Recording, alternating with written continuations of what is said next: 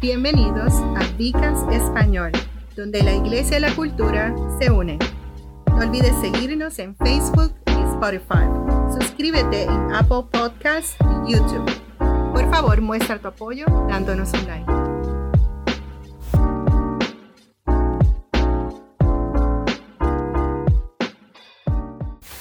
Que Dios me los bendiga, que Dios me los guarde. Esta es otra instalación del Bicast en español. Y con ustedes, este es su servidor, el pastor doctor Roberto González. Estamos en Bicast en español y se encuentra conmigo el pastor de cuidado congregacional en Viva Church, Freddy Román, para servirle a usted y al Señor. Estamos contentos porque estamos tocando eh, sobre la carta de los Efesios y está el, el Vicas anterior estuvimos hablando sobre soy amado y usamos como base Efesios 5 del 22 al 33. Vamos a seguir hablando sobre Efesios. En esta ocasión vamos a estar hablando de el capítulo 6, los versículos del 1 al 9 y vamos a hablar sobre soy recompensado. Eh, nosotros sabemos que Dios es un Dios de amor y misericordia. Y estábamos hablando que las misericordias del Señor son nuevas cada mañana. Amén, amén. Eso es un aliento porque a veces cuando nos vamos a la cama, estamos pensando, wow, fíjate, pasó esto y yo hice esto y aquello y lo otro. Y como que nos sentimos un poquito down. Sin embargo, cuando llega la mañana, entonces podemos decir, qué bueno que las misericordias son nuevas hoy. Yo, como estaba diciendo, Dios le da reset al otro día le da reset y empieza ah. uno eh, en cero con las misericordias, con una nueva. Amén, amén. Sí, y a mí, y como estábamos hablando, me llama la atención porque eh, dice la escritura que estamos en Cristo y ahora las cosas viejas pasaron. Amén. Es decir, que lo que pase hoy, usted cuando se vaya a la cama, hay un cántico que dice que la tristeza puede durar hasta el anochecer, pero la alegría llega al amanecer. Aleluya. Un nuevo día. Entonces nosotros somos recompensados no por lo que hagamos nosotros, sino porque Dios es así. Amén. Eh, cuando nosotros estudiamos la escritura, eh, vemos que, por ejemplo, en el tiempo en que Pablo escribe, había esclavos. Eh, y, si eso es así, entonces, ¿cómo, ¿cómo era la cuestión? Bueno, había esclavitud durante el tiempo de Pablo. En la época de Pablo, esa esclavitud eh, no era principalmente una cuestión racial, ya que todas las razas eran esclavas y todas las razas tenían esclavos. Tenía una motivación económica. La esclavitud se veía como una estrata social. Eh, entonces, eh, cuando nosotros vemos esto de la esclavitud, nos preguntamos qué significa exactamente que la esclavitud estaba motivada por económicamente. La esclavitud de, que, eh, de la era del Antiguo Testamento era a menudo un arreglo hecho para pagar una deuda. La persona se ofrecía, tenía una deuda, se ofrecía a trabajar con una persona que lógicamente ellos eh, veían ese tipo de personas y entonces se ofrecían como esclavos para trabajar, pero eso era una condición. Por ejemplo, nosotros vemos que en nuestros días eh, la gente se declara en bancarrota cuando tiene una deuda. Pero no era así en el tiempo en que Pablo escribe.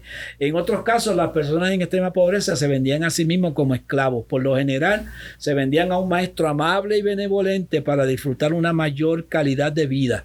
Y yo me pregunto, ¿serían esas personas esclavas por toda la vida? Te podría decir que no. Generalmente, para cuando estas personas tenían aproximadamente unos 30 años, pues entonces eran liberados de su compromiso, liberados de su, de su esclavitud. O otra cosa que podían hacer era que podían comprar su libertad.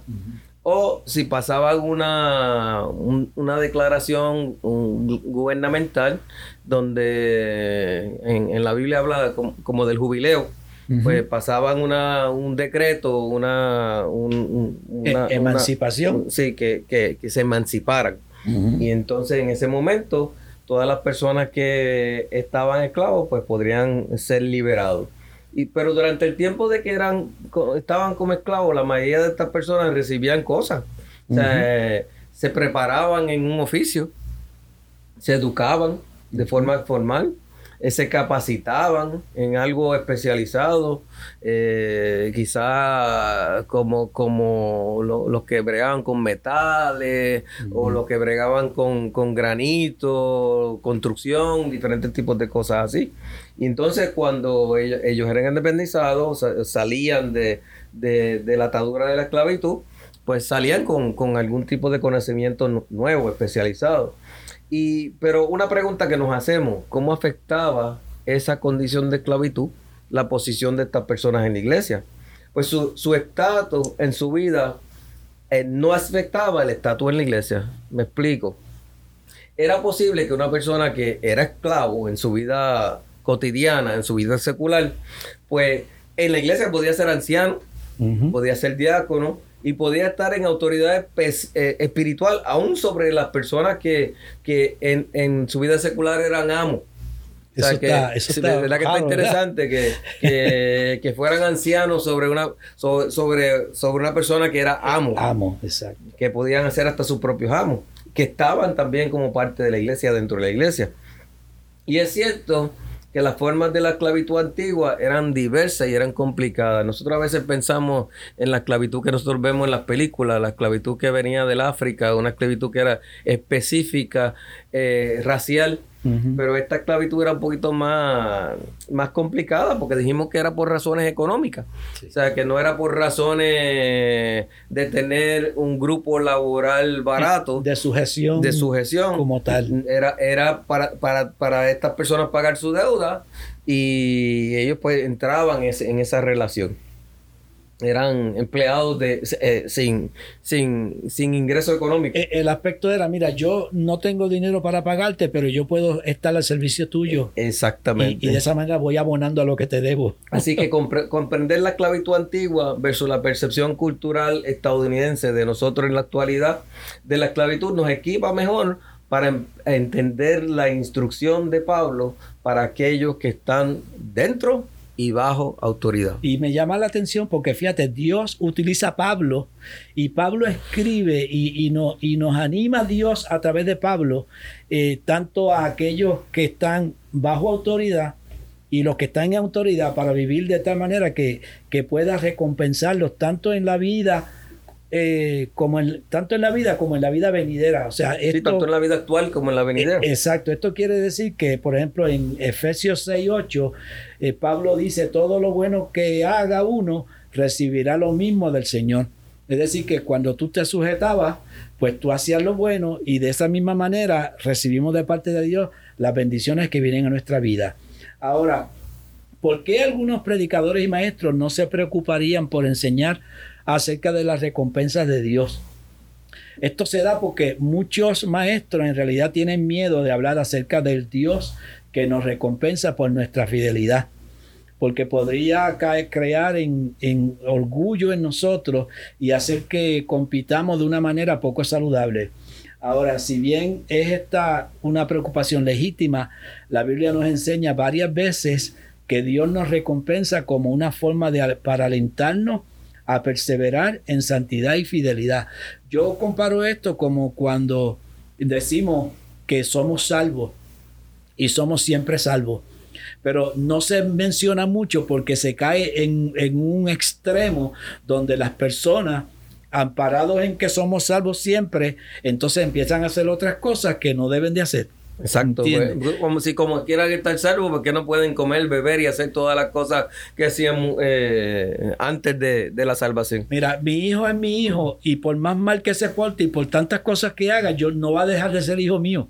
O sea, y ese es el concepto de lo que es cuando nosotros somos salvos y la salvación es para siempre de parte de Dios. Pero el Padre que ama corrige. Exacto, exacto. Y las consecuencias de lo que tú siembras vas a cosechar. O sea que eh, si siembras tormenta cosechas tempestades. Y no se habla y no se habla mucho de que tú eres salvo y no hay nada que te separe del amor de Dios. Lo vamos a ver más adelante cuando estemos ampliando este, esta conversación pero eh, la, la, salvación, dice, eh, es la salvación una de las recompensas que recibo por mis buenas obras? Y la respuesta es que no.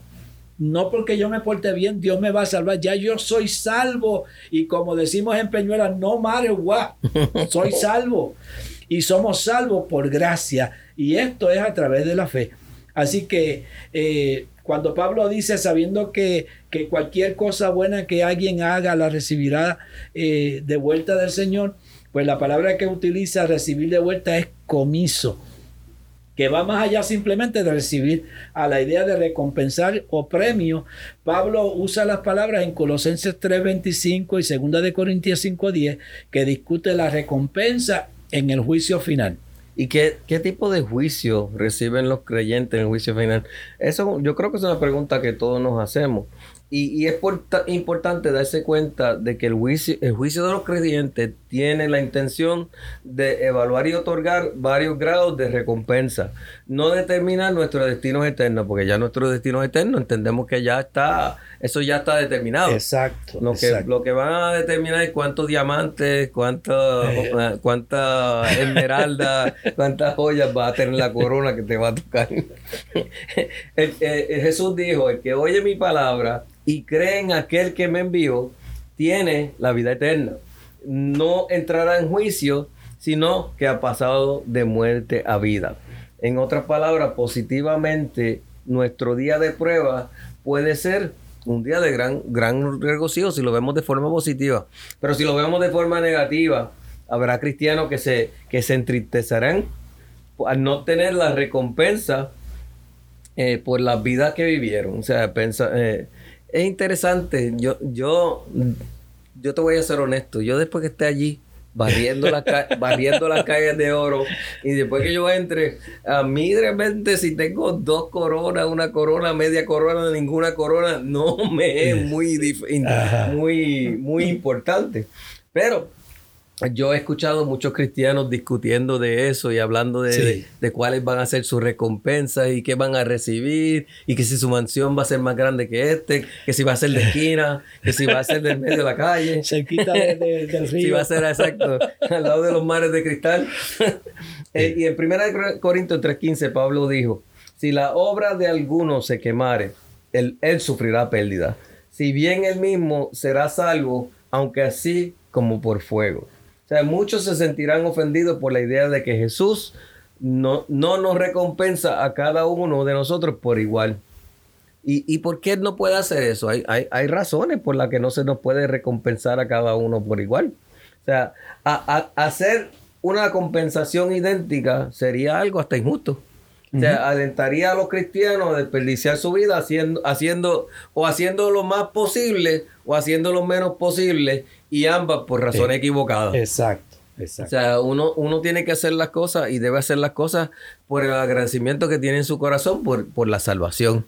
Si, si, si vamos a recibir una recompensa por las cosas que hemos hecho cuando estemos en la eternidad, pues gloria a Dios por eso pero no es entiendo que no es por eso por lo que trabajamos.